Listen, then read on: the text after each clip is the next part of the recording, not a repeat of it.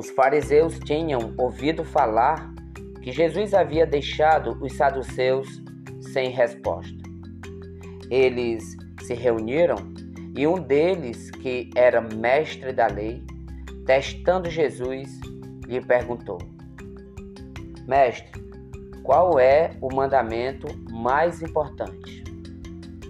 E Jesus lhe respondeu: Este: Ame o Senhor seu Deus de todo o seu coração, de toda a sua alma e de todo o seu entendimento. Este é o primeiro mandamento e também o mais importante.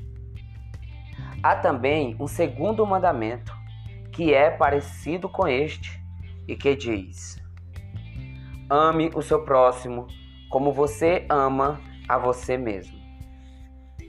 Toda lei e tudo o que foi escrito pelos profetas depende destes dois mandamentos.